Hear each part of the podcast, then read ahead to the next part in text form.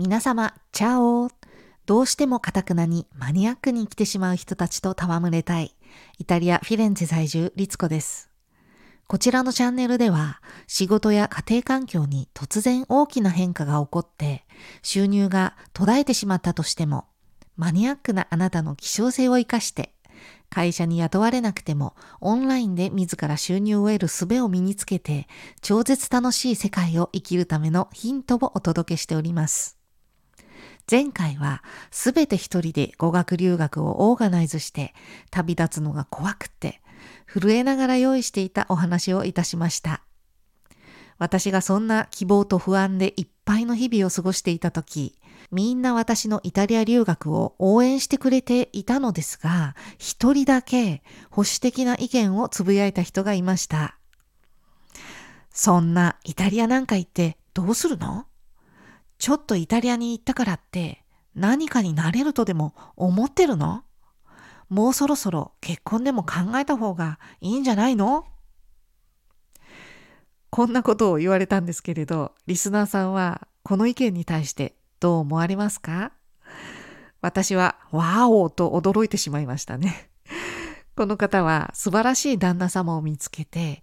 みんなが羨む素晴らしいお家で、ある意味マニアックな楽しそうな生活をされておりました。そんなお方から見たら、貯金ゼロから居候して留学資金を貯めて、またそのお金を使い切って、一文なしで帰ってくる私を想像しただけで呆れてしまったのだと思います。私は一瞬彼女に何て答えてよいかわかりませんでした。6ヶ月間イタリアに行ったって何が起こるわけでもないでしょう。いわゆる結婚適齢期に結婚して子供を産むのがきっと人生計画的に良しとされるのでしょう。私が高校生の頃やっていた29歳のクリスマスという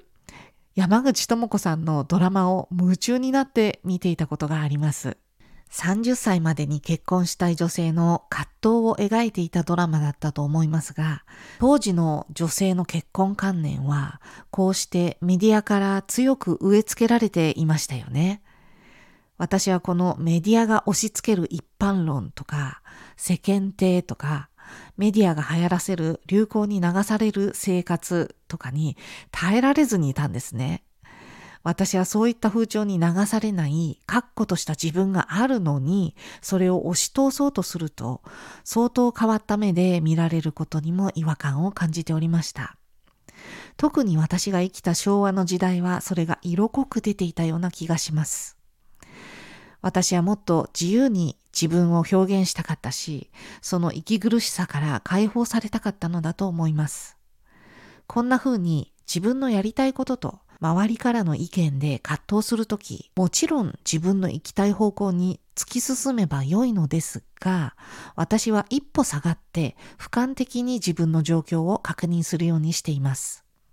自分がその道に進むことによって、誰かが悲しむことはないか、何か大きな危険を冒していないか、天からの応援は入っているか、特にこの3番目の天からの応援がないと、後々物事がうまく進まないことが多いんですね。これについてはイタリアに来てから確信を持ったのですが、日本にいた時は、ただ私はラッキーなのだろうという非常に楽観的なものの見方だけでやり過ごしておりました。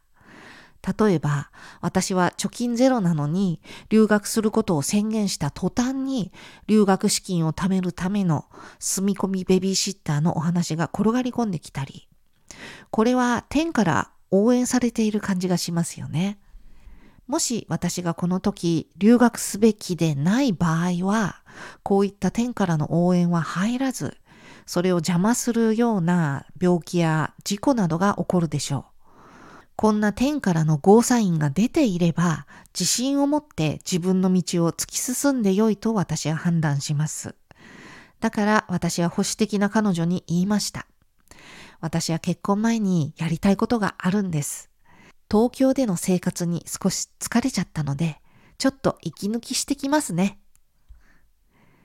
ドリームキラーは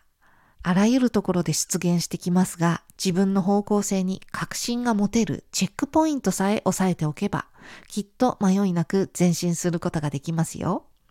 もしリスナーさんに迷いが生じた場合は、ぜひ天からのゴーサインが出ているかどうか確認してみてくださいね。